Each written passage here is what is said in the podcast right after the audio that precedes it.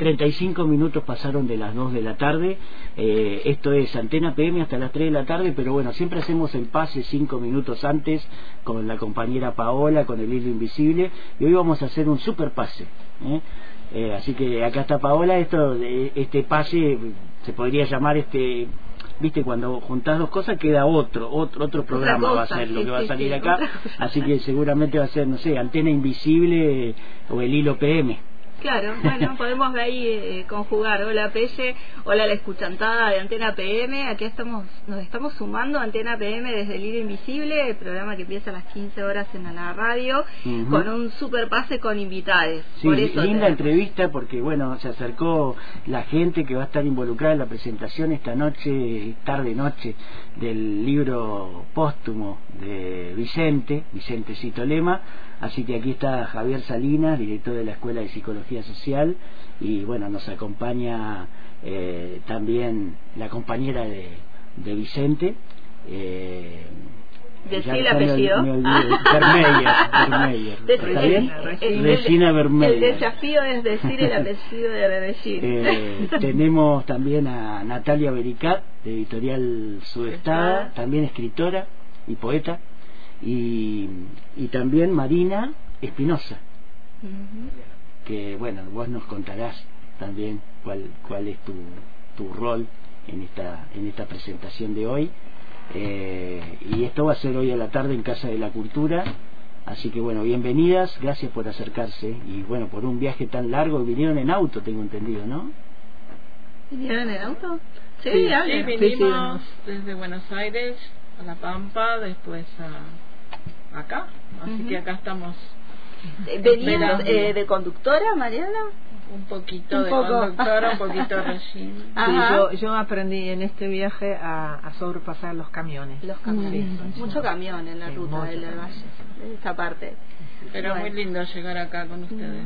Y llevamos el libro realmente de gira, porque donde parábamos, Mariana sacó el libro y sacó fotos. en todos los paisajes metió el libro. Sí, el libro vino de gira, pasó por flores, montañas, piedras, el río Colorado. O sea que Vicente va yendo a todas partes.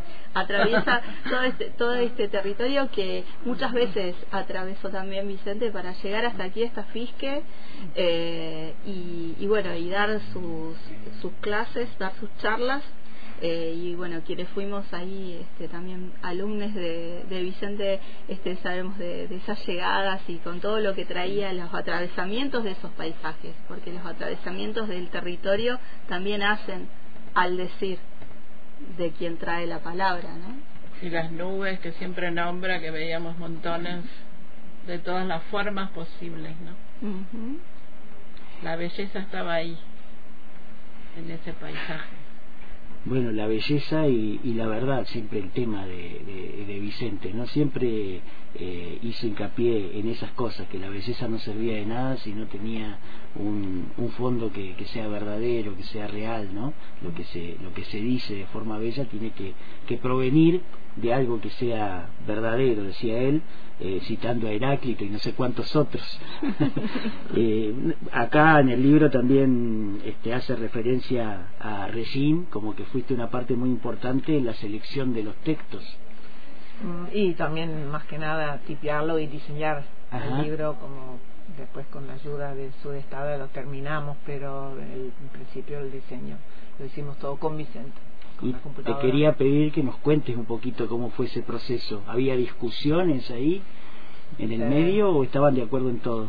No, yo le hacía caso a Vicente. Pero en lo que sí, al final él eh, corregía sobre las correcciones, sobre las correcciones. Y tenía la letra y la vista cada vez más como complicada. Entonces lo que sí tuvimos que hacer mucho es que, a ver, qué, porque él escribía desde las entrañas, corregía también desde las entrañas más o menos, y, y no podía volver a leer lo que había escrito. Entonces ahí tuvimos que realmente descifrar lo que, lo que había puesto. Porque escribía todo a mano, en principio.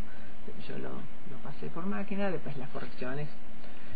Tengo hojas en casa manuscritos que son tipeado máquina y tiene correcciones mm. doble de lo que había escrito originalmente. Sí, es lo que nos pasa, a mí también me pasa, que con la presbicia escribo a mano y después no puedo leer lo que escribí recién. cosa de la edad, estamos todos grandes. Bueno, este, y, y, bueno, y se fue se fue haciendo el libro y, y, se, y se terminó eh, después este, de, de, la partida de Vicente. Sí, Vicente acá puede contar, Natalia, cómo fue ese proceso. Eh, bueno, a mí me llega la propuesta de Vicente por WhatsApp, por el WhatsApp de Regine, porque Vicente usaba el WhatsApp de Regine, entonces te llegaban los mensajes ahí, eh, con el deseo de él de que desde su estado podamos publicar su último libro, que en realidad no es el último porque hay otros libros que todavía quedaron ahí inconclusos en manos de Regine. Mm. Tiene mucho trabajo por delante todavía, había mucho, mucho escrito en estos manuscritos de Vicente. Y a través de Matías de Rioja, que es un compañero poeta también acá de cerquita de, de Chipoletti, entré en contacto con Vicente para, para empezar a, a dar la posibilidad de publicar el libro y la verdad que fue, para mí fue primero un orgullo, un regalo, ¿no? Que Vicente se acerque eh, para publicar este libro, porque fue para mí un momento de aprendizaje enorme, porque fue acompañar ese último tiempo, eh, ir a la casa de Regina y Vicente a, al principio nos comunicábamos por Zoom, donde nos íbamos haciendo devoluciones del libro. El libro es un libro complejo que tiene una densidad propia eh, compleja, entonces fue un poco charlar eh, sobre, sobre el contenido, sobre la estructura, porque es un ensayo, pero al mismo tiempo es una plegaria y al mismo tiempo es un texto poético y al mismo tiempo es un manifiesto político.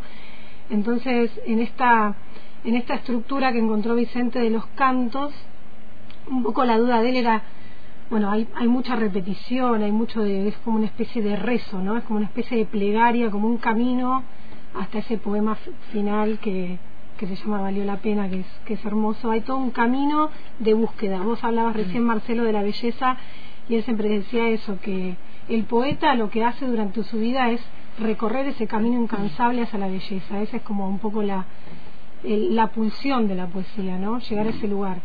Y, y lo, lo maravilloso de Vicente, bueno, todos los que, los que lo conocen, bueno, me cuesta mucho hablar en pasado, Vicente lo hablo siempre en presente porque siento que anda por acá dando vuelta. Eh, lo maravilloso es que él escribe cosas que tienen que ver con, con la realidad política, con el sistema, con las injusticias, y él en medio de todo ese caos, en medio de todo ese paisaje que, que el propio sistema destroza, él encuentra belleza, y lo encuentra a través del lenguaje poético, que creo que era una de sus herramientas más maravillosas, ¿no? Mm. Eh, hay frases de este libro que son increíbles, o sea, eh, yo creo que uno a veces lo abre tipo oráculo y abrís y encontrás cosas. sí. yo creo que no es un libro para leerlo de un tirón, no lo recomiendo. Creo que, es un libro para leerlo despacio.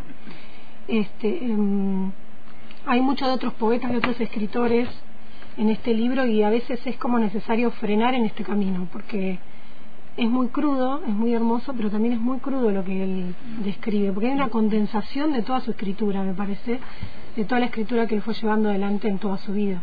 Sí, si bien está centrado en la, en la pobreza, como dice el subtítulo, eh, también vos podés encontrarte con referencias a otras cosas, ¿no? A, a, este libro de las barricadas, como la poesía en las barricadas. Sí, o El Niño eh, Proletario, que es un texto crudísimo Claro, hay, hay eh, bueno, el niño está ahí presente también, los niños, las niñeces, eh, y me sorprendió esto de la estructura de una obra de música académica. Por ejemplo, hay una obertura, hay un primer movimiento, mm. segundo movimiento, ¿no? Es como si fuera una pieza de música clásica y tal vez tiene que ver con esto que vos decías de que hay cosas que parecen repetirse y, bueno, pasa eso en la música, hay formas, la música tiene forma A, forma B y a veces la forma A se vuelve a repetir después de determinado tiempo en otro movimiento, vos ves que se repite algo que escuchaste al principio, ¿no? Está como todo conectado. Sí, Vicente en realidad soñaba siempre de escribir una ópera y no lo pudo hacer porque necesitaba un músico, pero era el gran sueño de tener una ópera. Mira qué bueno hubiera estado. Bueno, de hecho escribió una, una obra teatral que se llama... Eh, sí, yo me acuerdo de Locas por Gardel, que no sé si estaba musicalizada esa obra. No, tenía tangos, sí, pero no, no, estaba Pero no compuestos especialmente para...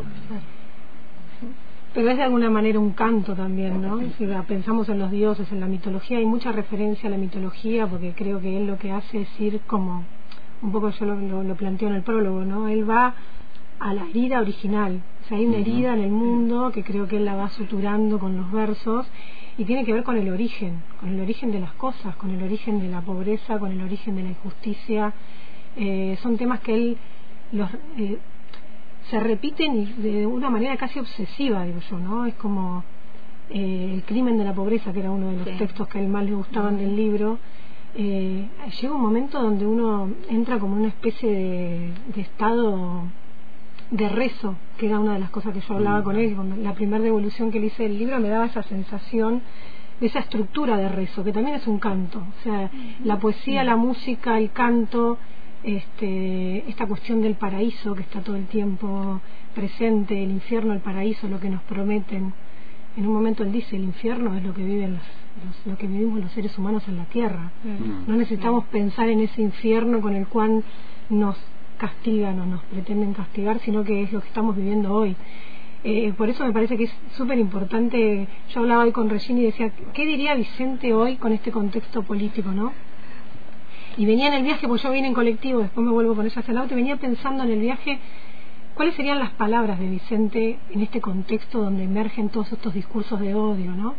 Y yo diría lo que dijo toda la vida, o sea, si nosotros recorremos la, historia de la literatura, está Vicente marcando cada suceso, la muerte de Darío, el fusilamiento de Darío, eh, la muerte de, de tantos luchadores, eh, donde hay un hecho político, hay una respuesta política de Vicente. Y yo creo que hoy, si buscamos respuestas a esto que está pasando, Vicente tiene esa, la escritura de Vicente tiene esa capacidad de darnos respuestas. Este, y este libro también. Eh, así que creo que su escritura es como que cobra vigencia de manera constante. Y también lo veo tal, tal vez como una interpelación no para la gente que lee este, este libro y otros y otros de Vicente, porque él siempre decía eh, de la importancia de lo que uno dice lo tiene que, que, responder, también lo tiene que, sostener con el cuerpo. Mm. En este caso no está el cuerpo, pero está el cuerpo de un montón de personas que pueden tomar partido ¿no? después de, leer estas cosas. Eh, sí, está el cuerpo de la escritura, que hace referencia también, no está el cuerpo este cuerpo, el cuerpo de la poesía, que es un cuerpo súper poderoso. Y bueno, ahí decía también Vicente siempre que lo que iba a trascender de uno iba a ser la obra, ¿no? Y, sus obras van a trascenderlo eternamente y no, nos van a seguir enseñando desde ese lugar, desde este libro y desde otros libros. Eh, pensaba en esto de que mencionabas Natalia de, la, de este canto de plegaria como que uno se repite no y esta circularidad del tiempo de la memoria que también nos permite eh, unificarnos en ese, en ese canto o en esa plegaria o en esa escritura de Vicente para también eh, tomar fuerzas desde ese lugar y seguir, ¿no? seguir digo, luchando, eh, peleando contra las injusticias, que era un poco también ese lugar, ¿no? creo que en Vicente siempre estuvo ese lugar de la pelea contra lo injusto de este tiempo, del tiempo pasado y los tiempos que vendrán también. Sí, y es una voz colectiva, porque si hay algo que, no que Vicente no tenía era esa cosa del ego y el individualismo, no hay una voz individual acá, está la voz de todos y todas. Este, eso me parece que es lo maravilloso. Es una la escritura de Vicente y la poesía es una herramienta de lucha para el presente y para el futuro, ¿no? Pero en este presente, este, esa voz eh, nos llama y nos interpela. Yo leo este libro y me interpela. ¿Cuál es mi lugar en el mundo cuando lo leo? porque me está planteando la realidad de una manera que me hace ver a mí qué lugar estoy ocupando, qué estoy haciendo. Esa pregunta que le dice, ¿qué hiciste con el amor mientras que el otro sufría? Es una interpelación constante que él hace con su escritura. Y es un poco como una... Es este canto que convoca. este Y desde la humildad, porque creo que, bueno, todas las personas, todos los que estamos acá lo conocimos, sabemos que, que siempre lo hizo desde ese lugar simple, desde ese lugar eh, de perfil bajo eh, en los últimos días que estuve hablando con él, contándome sus anécdotas de todas las revistas que fundó, todas las cosas que hizo, todas las cosas que escribió, amigo de Paco Urondo, de Rodolfo Walsh, de tantos, ¿no? Que vos decís, gente que uno la tiene allá. Y él estaba ahí construyendo con ellos, pero desde un lugar este, diferente, me parece, ¿no? Y creo que en esto que decías de interpelar está el Vicente periodista y el Vicente psicólogo social, en esa interpelación de la realidad constantemente, ¿no? De poder preguntarte, interpelar la realidad para poder construir desde ese lugar. Eh, y creo que ahí este, están en todos los Vicentes podemos ver en el libro, ¿no? En este libro es como que tiene un montón de, de todas esas cosas que fuimos eh, viendo y que era Vicente que él decía que era todo eso y que en realidad era Vicente. me acordaba alumna? ¿Vos fuiste alumna? Sí, ah. me acordaba ayer de, de, de Vicente y que siempre él decía, no, yo soy compañero yo soy un compañero, un compañero más, ¿no? Y, y me acordaba de, cuando, bueno, yo lo, dice recién, vos fuiste alumna, yo cuando lo conocí, para mí fue como conocer una estrella de rock, siempre lo, lo dije y lo manifesté, porque yo lo leía desde muy, desde muy chica, en el página, después en, diferentes lugares, y cuando fui a la escuela me decidí a estudiar psicología social y me dijeron, vas a tener de profesora Vicente Citolema, para mí era como, bueno, este, y después desde la humildad que se acercaba a decir, bueno, no, no, compañero, compañero Vicente, y digamos, terminamos charlando muchas veces eh, en, una, en una mesa compartiendo, eh, no sé, un vino, digo, ¿no? Este, esa humildad de, los grandes que, bueno, que nos también al final le gustaba que le decían maestro también, ¿no? sí, claro, sí. Maestro. Vicente el maestro. Maestro. Este, y básicamente estaba escuchando esto, porque nos, no, nos ubicaba siempre, viste, en ese sacudón eh, corporal, porque cuando hablaba, y en sus clases, en cada espacio de reflexión, eran esos sacudones, ¿viste? Porque el concepto que planteaba decía hay que tener conciencia. Bueno, ¿y cómo tomar conciencia de la realidad? Y era a partir de que te sacudían la clase, ¿viste? En, las palabras que utilizaba que no había ninguna ingenuidad eh, y en la idea que yo por lo menos aprendí en todos estos años, es decir, bueno, ¿y cómo construimos vínculos sociales donde lo fraternal esté presente? Porque es un trabajo hacerlo, un trabajo en el sentido de que hay que tener un posicionamiento, reflexionar, tener conciencia, darnos cuenta de estas conflictividades sociales, humanas, eh, y a partir de ahí esa propuesta, ¿no? Desde la psicología social, desde el derecho, desde el arte, la poesía, ¿no? Eh, tenía un, ese conjunto de, de herramientas y yo rescato siempre este espíritu de, viste, el hacer y el estar investigando permanentemente, viste. En esto vos decías a Heráclito, mira, y si aprendimos algo a través de Vicente es de, de todos estos pensadores, ¿viste? Y hay una frase que él siempre la decía y la dice, nadie se baña dos veces en el mismo río. Y ahí nos ponía en situación de cambiar, de cómo estamos frente al cambio y qué actitud vamos a tener y cuáles van a ser nuestros actos, ¿no? Y ahí este, venía toda su, desarrollo también y están los textos, ¿no? Por eso digo esto del sacudón y de tener conciencia, darnos cuenta eh, cómo estamos hoy, qué realidad tenemos. Y se acordaba siempre una frase pichoniana, que, cuando él hacía esas eh, conversaciones con Pichón, con Pichón Rivier, eh, la primera pregunta cuando llegaba en esos diálogos era, bueno, ¿cómo estás Vicente? ¿Cómo estás vos? ¿Cómo está el mundo? Y a partir de ahí, bueno, es también abrir, es una, una invitación a, a pensar, ¿no? El hoy, hoy y aquí. El hoy y el aquí. El libro... perdón. Sí. No, y yo ayer me entero que la escuela tiene 200 egresados en la comunidad de, de Fisque, ya no todos quizás, pero un montón eh, trabajando en la comunidad, que es hermoso, la verdad. Mm. Bueno, sí, este, esa tarea social ahí, ¿no? Y bueno, que esté la escuela de psicología social es, también parte de toda esta obra de Vicente, ¿no? Porque también plantear los cambios desde dónde, en qué espacios, bueno, y los vínculos no solo es una cuestión de lo el cara a cara, sino es lo grupal, las instituciones, la comunidad, y lo vimos en todos estos espacios, dando clases, ¿no? En las aulas, en las plazas, en un barrio, en una fábrica, y en todos esos espacios sociales era el espacio para escucharlo con una admiración, con un respeto y siempre con ese sacudón de, bueno, ¿y qué vas a hacer? ¿Viste? Esa es la interpelación. Bueno, eh, seguramente esta semana si le hubiera tocado venir, eh, no nos cabe duda que, hubiera estado en, en, alguna de las jornadas del juicio eh, de los asesinos de Rafa Nahuel que, que, está desarrollándose justamente ahora aquí en, en la ciudad, ¿no? seguramente se hubiera hecho un tiempito para estar ahí en el acampe que, que habían hecho en la vereda las comunidades. Eh, no, quería que me cuenten un poquito cómo la trayectoria de este libro. Sabemos que hace poquito se, se estuvo presentando en Buenos Aires, estuvimos hablando en ese momento con, con Fabio Lacoya acá a través del teléfono y nos contó de la presentación allí en Capital y se ha presentado también en otros lugares aparte de la presentación de hoy aquí.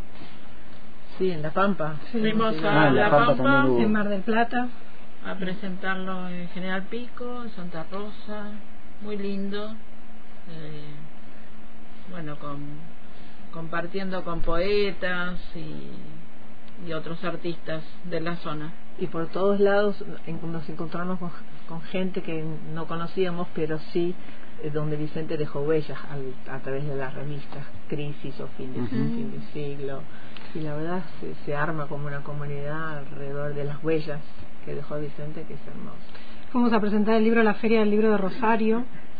Eh, estuvo muy hermosa esa presentación porque, eh, bueno, muchas personas que estaban en esa presentación, también amigos de teatro, compañeros de Vicente, que no se habían podido despedir físicamente de Vicente y fue una presentación muy hermosa, la verdad, porque donde uno va, es lo que dice Reyes, ¿no? Donde uno va, encontrar la semilla de Vicente y es hermoso porque hay gente allá haciendo obras y este, están trabajando obras de Vicente también.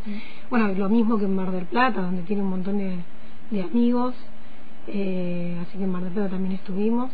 Y bueno, la idea es seguir, seguir de viaje, seguir de, gira con este libro que nos da esa posibilidad de, de mantener viva la palabra, ¿no? Vicente siempre decía que, que la poesía era la única que, que podía vencer a la muerte y bueno, creo que que, cuando hablamos de Vicente hablamos de vida, hablamos de poesía. Y eso es maravilloso. Regín, ¿vos te la esperabas esta de estar recorriendo la Patagonia con un libro de Vicente? Y difícil decirlo ahora, como que, si uno no sabe, no me acuerdo lo que antes esperaba, pero me ayuda mucho esto de estar tan activa alrededor de, de, lo que dejó Vicente y no solamente los libros, que este y todavía otros que, hay que sacar, editar, y el teatro, el teatro de Vicente también sigue, en todos lados. Hay alguna cosita, obrita, obra de teatro y, eso va a seguir, seguro, así que mm, con mi terapia, porque empecé terapia por supuesto, todavía estoy viviendo del brillo de Vicente, que bueno, ojalá que que, que dure que dure que dure sí. porque dejó en tanta gente que, que la verdad mm. admirable habías venido recién a aquella fisque cuando vino con Eva, ¿no? Con la presentación de...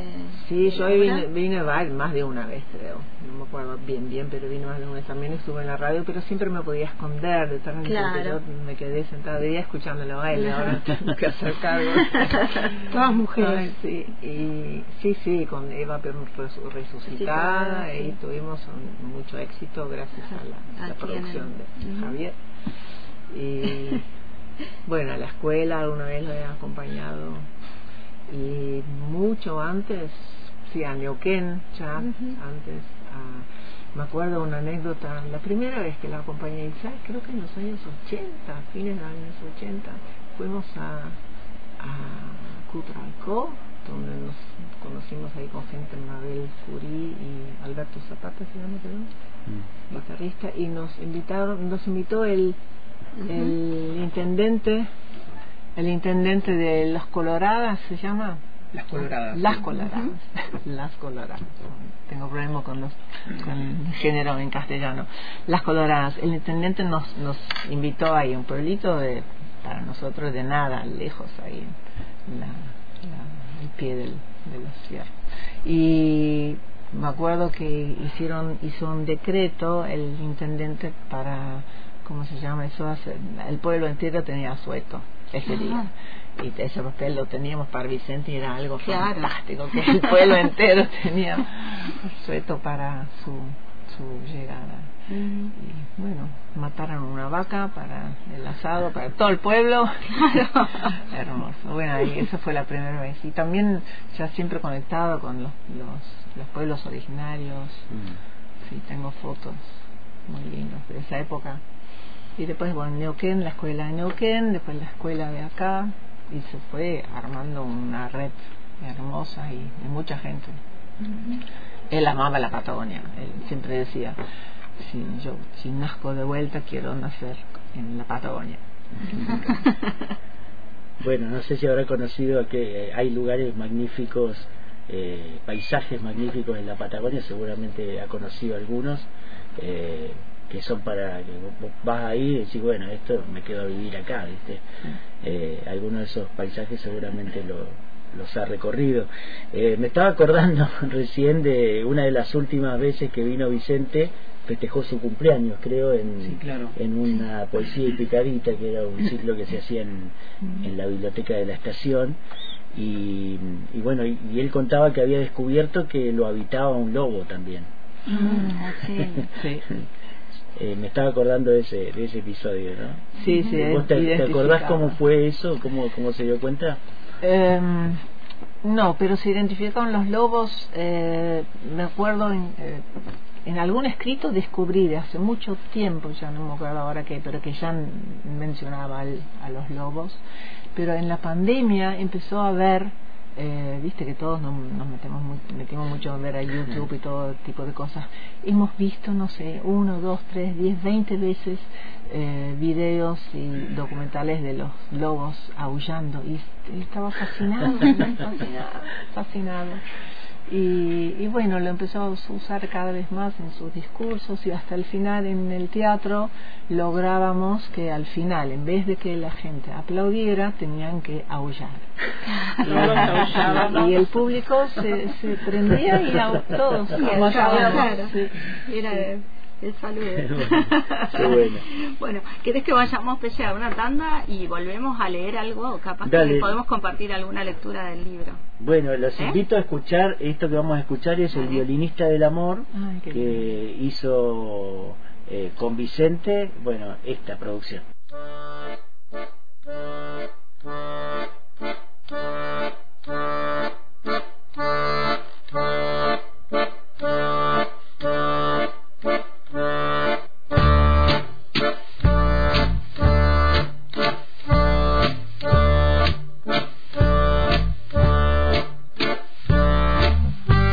De los cielos. Ya no bailo, miro el cielo, fijamente el cielo. He aquí lo que hago, enfrentar, conocer, hablar con los cielos, con la muerte que allí duerme, que allí baila, la luz de un fósforo ilumina los cielos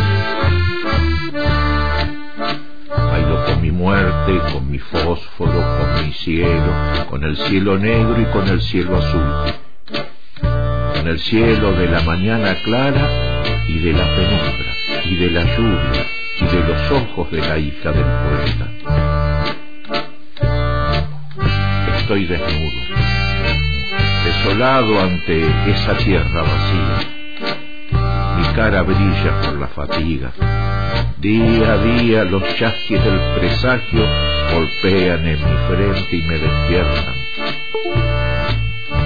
Grito sobresaltado, a veces aullo, o gateo por la pieza y ronco como una mala bestia y salto sobre la mesa y trato de romper los techos, los cielos, trato de morder y masticar todo lo que impide ver el cielo, el cielo que cubre el verdadero cielo donde vuelan los caballos, las tristezas, donde el hombre vuela entre caballos y tristezas.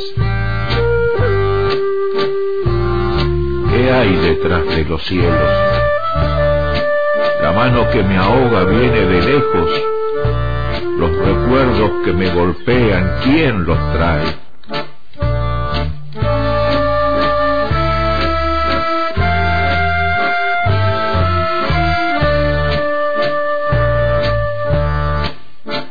Hay en esta historia lugar para los sueños.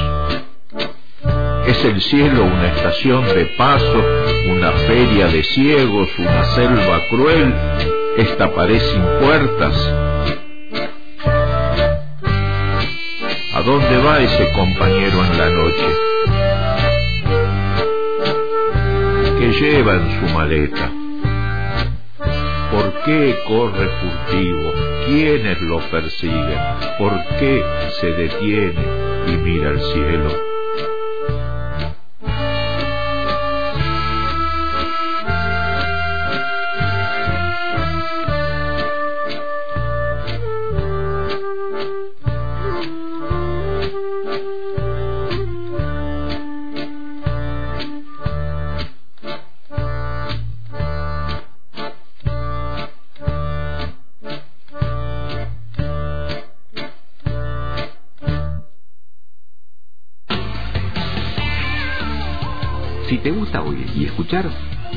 También te gusta ser oído y escuchado. Déjanos tu mensaje al 443-3672 o en las redes sociales, Twitter, arroba Antena Libre FM y en nuestra fanpage de Facebook. Antena Libre.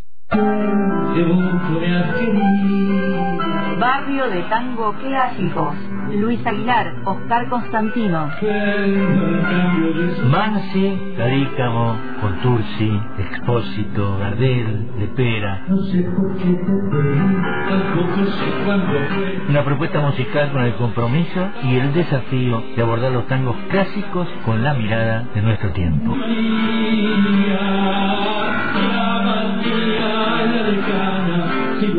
Viernes 6 de octubre, 21 a 30 horas, en el Teatro de la Estación.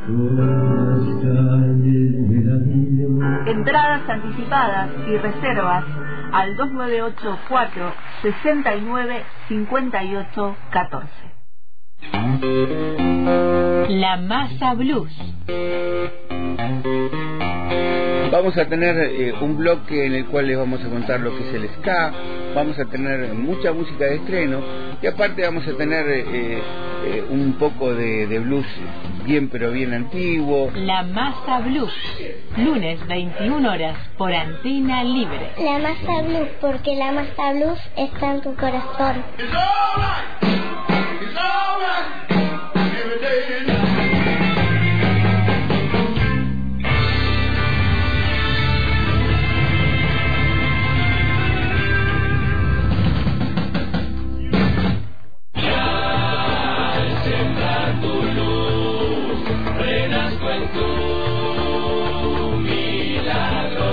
Huellas del futuro. Los compañeros y las compañeras que están desarrollando este programa con el compromiso de tantos años, con la entrega, con el corazón siempre a disposición en función de la búsqueda de los 400 nietos y nietas que nos faltan. Huellas del futuro con integrantes de Red por el Derecho a la Identidad, Nodo Menuco, de Abuelas de Plaza de Mayo. Jueves, 17 horas, en el hilo invisible. 89.1 Señal de radio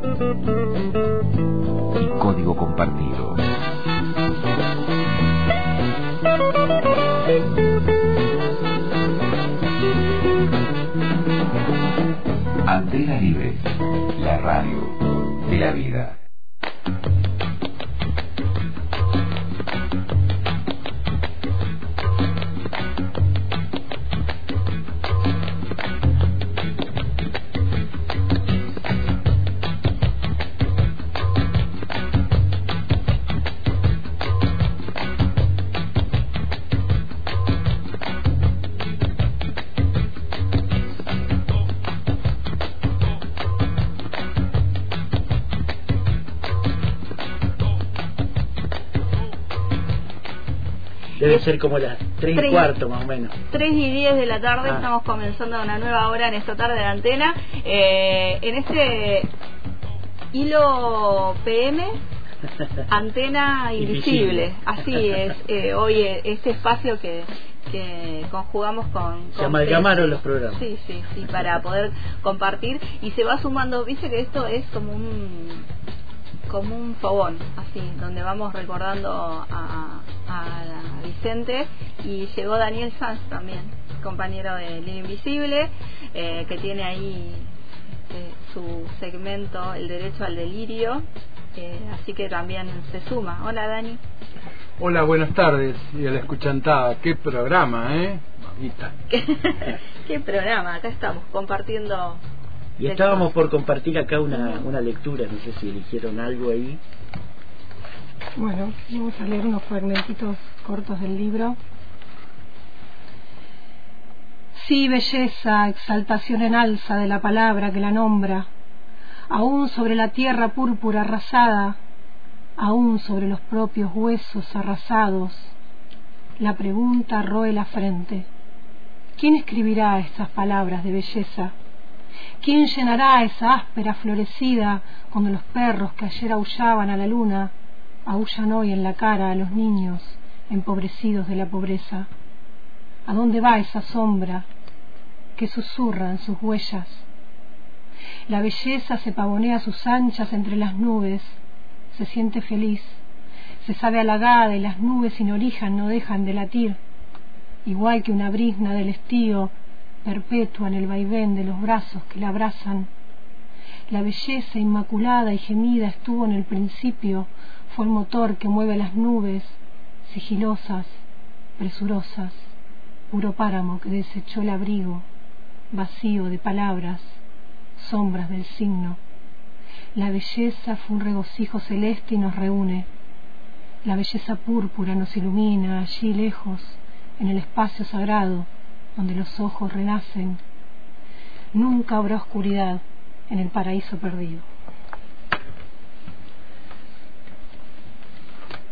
Una maravilla. iba a aullar, pero. no, al final. En aplaudir, tenemos que aullar. Bueno, la que leí era Natalia Bericat, que también escribiste el prólogo. ¿Cómo fue eso de escribir el prólogo de este libro? Una de las cosas más hermosas que me tocó hacer tengo varios prólogos de varios escritores, pero este fue como especial, porque en un Zoom eh, estábamos terminando de hablar de la edición del libro, entonces le digo, le digo a Vicente, bueno, Vicente, tenemos que pensar quién te va a escribir el prólogo. Entonces Vicente me mira, me dice, y a mí en realidad me gustaría que lo escriba Horacio González, me dice.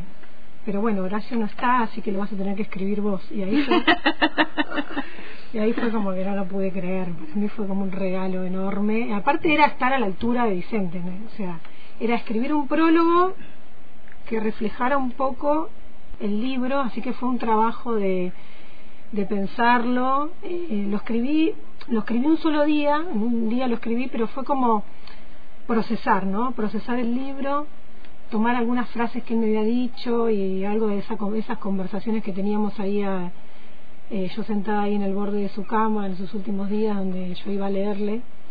Este, y bueno, y así nació el prólogo, que se lo pude leer, y él me hizo una devolución muy hermosa. Eh, y la última vez que lo vi a Vicente en su casa, eh, mandé imprimir la tapa del libro, porque el libro ya estaba listo, o sea, fue ahí justo. Y le llevé la tapa del libro impresa para que él la vea y para mí era muy importante que el libro saliera con la aprobación de Vicente. Este, así que bueno, nada, para mí fue escribir un texto hermoso por, por lo que significó, ¿no? Mm. Eh, así que bueno, hoy a los que vayan a la presentación les voy a leer el prólogo. Ah, muy bien. los dejo con la intriga. Y yo acá tengo otra cosita, pensando que Vicente siempre tenía eh, un mensaje muy optimista, de esperanza, por más que pasábamos momentos en el país horribles, él siempre terminaba cuando hablaba con, un mensaje de esperanza. Entonces, hoy que estamos todos medio preocupados por lo que está pasando en el país, quiero leer esto. Sin embargo, la existencia y dinámica del proceso de resistencia que vivimos, el coraje y la obstinación histórica de sus actuales protagonistas permiten vislumbrar que el crimen de la pobreza en todas sus formas y contenidos quedará atrás será llevado por el olvido hacia el mar que recoge la peor basura de nuestro tiempo y se la lleva infinitamente lejos, detrás del horizonte. Bueno, ya sabemos que queremos que queda. Que se lo lleven Mariana. A mí me gusta mucho este poema de Vicente que hace preguntas de la belleza. Preguntas fundamentales que plantean las poéticas del dolor social en boca de la belleza. 1. ¿Con qué piedra se construye la morada de los iguales? 2. ¿Con qué mano se defiende la belleza? 3. ¿Con qué espíritu se construye un orden de diferencia fraternal? 4. ¿Cómo se incorpora la materialidad de la historia, la materialidad de los sueños? Pregunta final. ¿Qué hiciste con el amor mientras el otro sufría?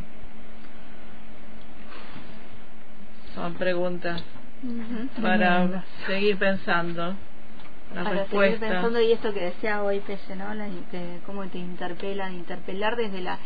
Pensaba el interpelar desde la belleza, ¿no? Y el accionar político desde ese lugar también.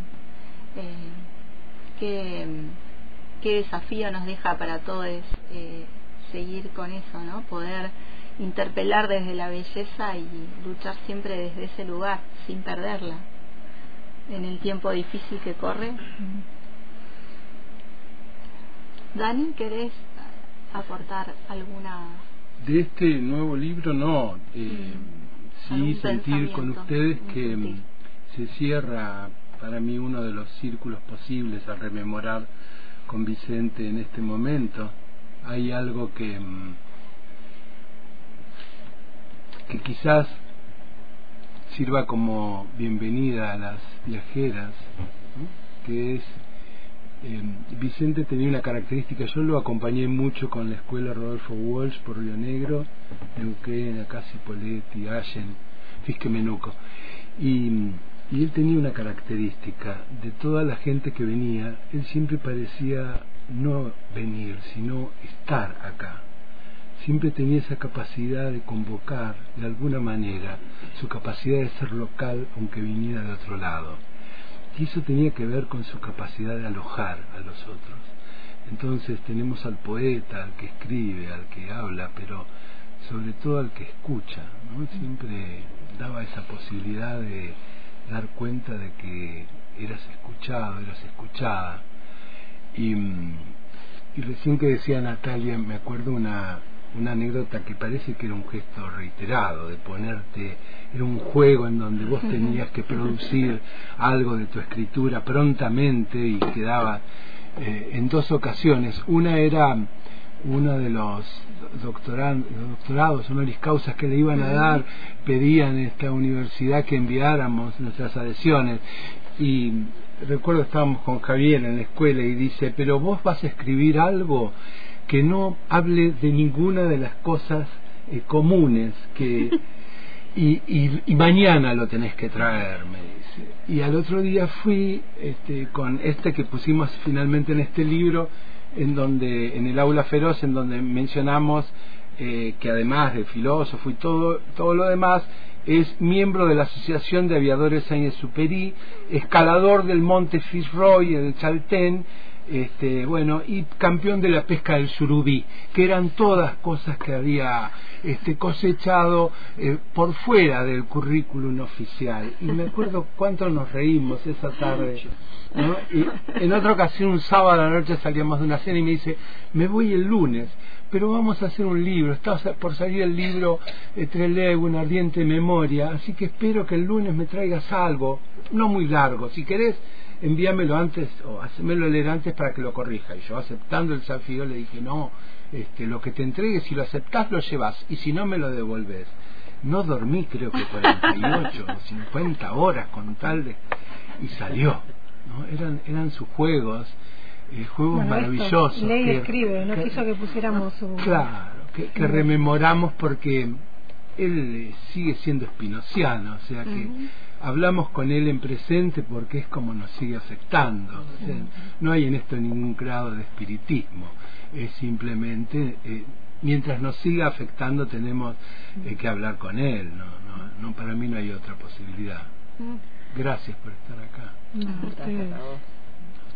Bueno, me, me, hacía acordar ahí Daniel, ahí las primeras veces que vino Vicente acá, año 2002 sería, 2002, 2003, que hicimos un taller de periodismo cultural con él, varios de los que estábamos ahí, a mí se me ocurre escribir sobre el trueque, que justo estaban los clubes de trueque a full en ese post 2001 y bueno, yo me pongo a escribir tímidamente y empiezo a describir lo que lo que me pasó en un club de trueque de acá de, la ciudad.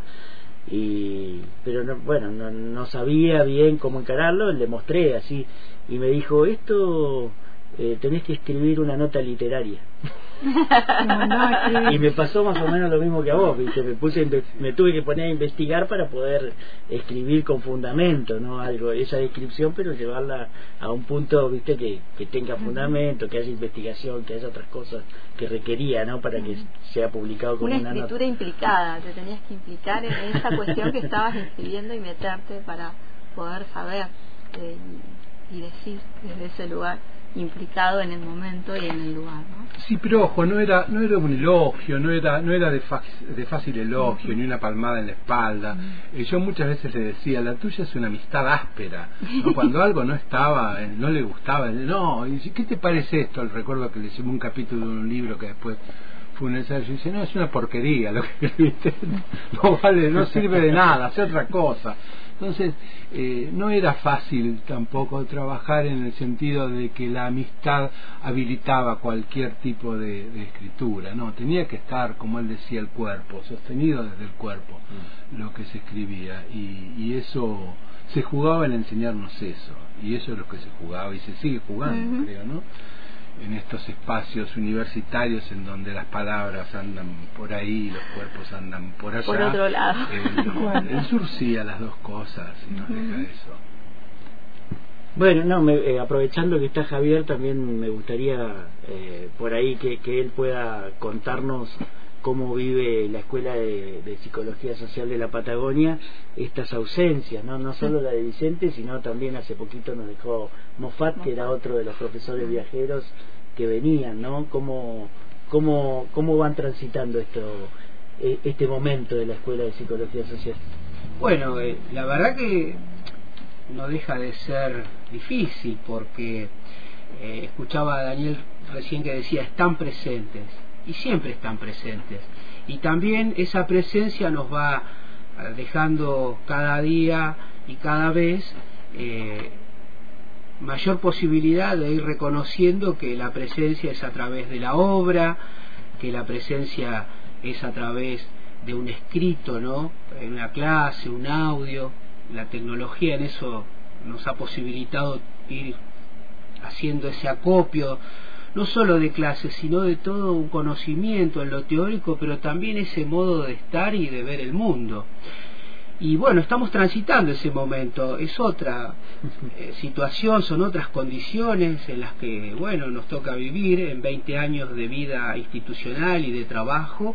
Este, este momento que estamos compartiendo acá es parte de esa modificación, de ese cambio, ¿no? de esta nueva etapa que nos toca vivir desde la escuela como institución, así es que también me siento muy emocionado porque, bueno, estar acá compartiendo con todos ustedes la lectura, la escritura, y recordaba esto que decía Daniel, la exigencia, y, y, yo puedo contar que yo siempre me adelantaba en algún momento y le digo, mira, yo no sé escribir, le digo, ni sé qué hago con los escritores, me dice, vos tenés que producir.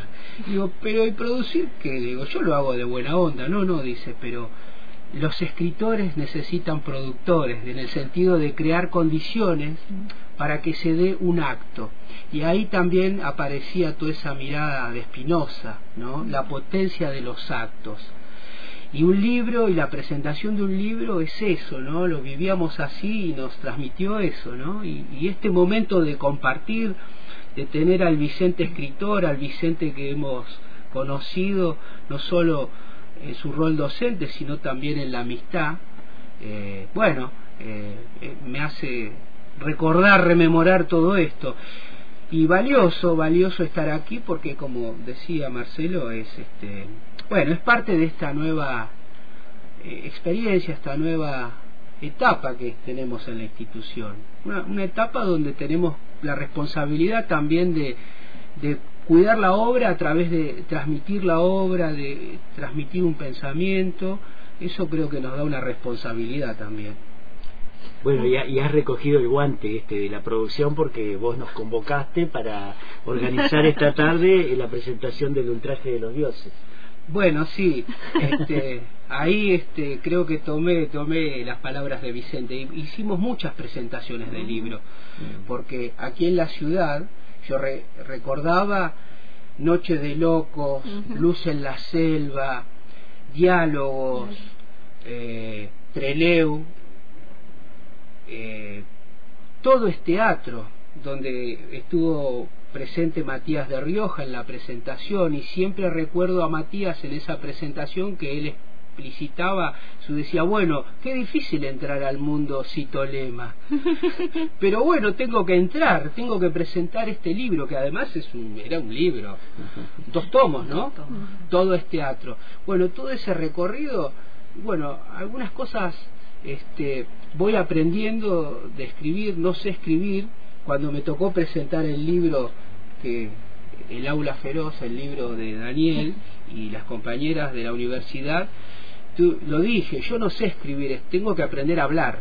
Entonces, este, parece que lo digo con humor, pero lo digo con humor en realidad porque es cierto, ¿viste? No, pero también desde el hacer, desde las ganas, eh, también me fui encontrando con esta responsabilidad que es producir, ¿no? O hacer que se provoque un acto, especialmente un acto de mucho cuidado y ser cuidadoso de este de esto que son los libros, ¿no? Entonces ahí también con la pasión, con la responsabilidad. y ahí estamos para, mira, estamos acá porque ahora a las 18 tenemos la presentación en Casa de la Cultura. Y ahí quiero agradecer, realmente un gran agradecimiento para todas las instituciones, las organizaciones, todas las personas que han participado, entre ellas eh, Paola, Marcelo, Daniel, que siempre a disposición, bueno, y todos los que han aportado su trabajo, su tiempo, la dedicación para que este acto de hoy sea posible, porque ya no es solamente una iniciativa de la Escuela de Psicología Social, yo pienso que era también una necesidad colectiva, lo hablamos en la lo radio. Lo hablamos, sí, pensaba en eso justo. Lo hablamos y entonces hoy también estamos haciendo esa, esa tarea reparadora y esa tarea del encuentro, ¿viste? Mirá la potencia de la obra que Vicente nos reúne también. Hoy nos está reuniendo y así seguiremos. Sí, el, el, sindicato de Unter nos recibe a nosotras. Sindicato de Unter, claro, que, que allí están haciendo su estadía, así es que realmente eh, una tarea, un trabajo compartido y especialmente de fraternal y solidario. Y desde ese lugar, desde el amor hacia hacia quien este, sigue siendo la presencia y nos sigue atravesando a todos eh, en cada una de nuestras eh, acciones también, porque esto que decía Natalia, eh, hoy me acuerdo y me acordaba estos días que también uno cuando viene dice, bueno, ¿y qué, qué diría Vicente? ¿O qué pensaría Vicente? ¿O qué podría leer yo de Vicente en este tiempo si si tuviera que escribir sobre estas realidades, ¿no? Y dónde estaría, en qué lugar, en qué, dónde pondría el cuerpo, ¿no? En qué situación, en qué dificultad, en qué, en qué lucha, eh, que eso también eh, tiene que ver con los aprendizajes que uno va haciendo, ¿no? Poner esa interpelación en el diario de decir, bueno, desde qué lugar voy a, yo a, a ponerme ahí y, y pensaba en eso, en cómo nos lo colectivo que también nos fue como, como enseñando, nos junta hoy para hacer esto que necesitábamos nosotros eh, y que seguramente también necesita él abrazarnos hoy a todos, eh, porque lo charlábamos, ¿no? La necesidad de poder juntarnos eh, en un momento de homenaje, de recuerdo eh, pero también de el compartir de cada uno de nosotros, porque cada uno trae un pedacito y algo de Vicente en cada en todo lo que hace, ¿no? En lo que va haciendo en lo diario y en, y en, y en lo cotidiano. Bueno, eh, el ultraje de los dioses esta tarde entonces a las 18. Se armó un programito especial al final porque estuvimos como una hora hablando acá eh, entre el hilo invisible y Antena PM y bueno, invitarlos, ¿no? Que, que vayan a Casa de la Cultura, la entrada es libre, gratuita. Estarán también artistas, músicos, va a estar Omar Ferreira y Laura Chajo, a quien ya desde ya les agradecemos que van a estar haciendo su música. Hoy ahí va a estar Daniel eh, Sanz leyendo también, Steffi Vicens y bueno, ayúdame, no me acuerdo. Silvia Butilovsky, que ahí estaba escuchando y estaba mandando también, eh, que no se está, está complicada con la decisión del texto, a ver qué lee, porque bueno, todo un libro. claro, lo mismo me pasó a mí. todo el libro es un montón para leer, creemos, porque aparte este, también queremos que, que cada uno lo lea, pero eh, bueno, estaba ahí eh, decidiendo todavía, nos mandaba un par de. que abra de, y de, cosas ahí marcadas. es que es así, es abrir y, ya, ya, está. Bueno, y, agradecer también a, a, quienes se han acercado a la radio: Javier Salinas, eh, Mariana Espinosa, eh, Natalia Bericat y Regine Vermeyer. sí, igual queríamos avisar que vamos a llevar libros hoy. Este, bueno, también está su eh, Fisque, que cualquier cosa le mm. piden a Vero también. Así que, bueno, nada, los esperamos y gracias. Siempre, eh, ya varias veces vine a Fisque y siempre me, revisen, me reciben con mucho cariño, así que gracias, muchas gracias. Hermoso, hermoso programa el de hoy. Sí, gracias, muchísimas gracias. por la radio. Y bueno, acá, sí, Vicente estaba presente siempre en nuestra radio, era muy querido por nosotros, Vicente, y sabemos que Vicente tenía también un cariño muy grande por Antena y seguro que anda por ahí también nuestra querida Vero Martínez dando vueltas, escuchando a, a nosotros que hablamos de Vicente y hablando y diciendo alguna que otra cosa. Todavía me acuerdo un día que llegó y bueno, Vero se había atrasado un poquito de la hora que, que, empezaba el programa y entonces Vicente estaba como loco dando vuelta por toda la radio y dice, y si esta chica no viene, abrime aire y hago yo el programa. Tenía una gana de salir al aire impresionante. Bueno, le agradezco a Flor también que estuvo operando hoy, que está aprendiendo. Está aprendiendo. Bueno, y se puso a operar hoy, eligió, eligió eso maravilloso que escuchábamos del violinista del amor también. Gracias, Flor. Dale nomás.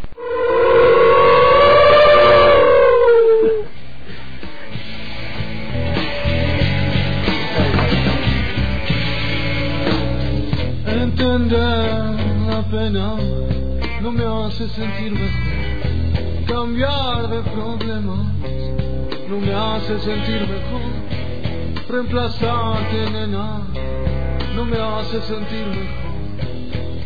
Comprarme este traje no me hace sentir mejor. Sería que hubiese un Dios mejor. Sería que hubiese un Dios mejor. Sería que hubiese un Dios así. Las cosas no se puede ser feliz.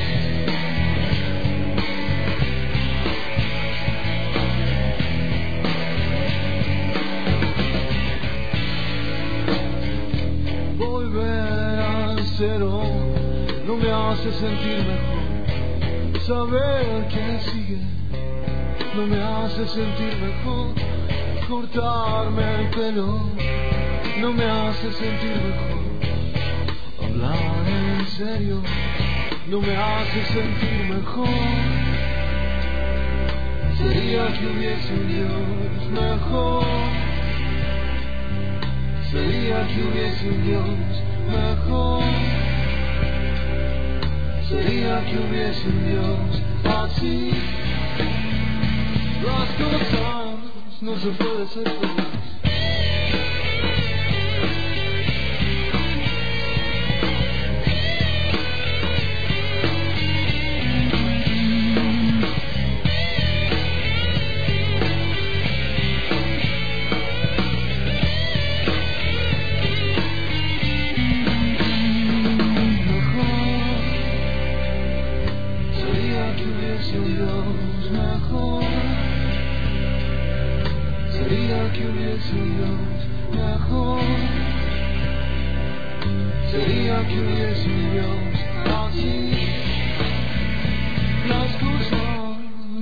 Las cosas no se puede ser feliz.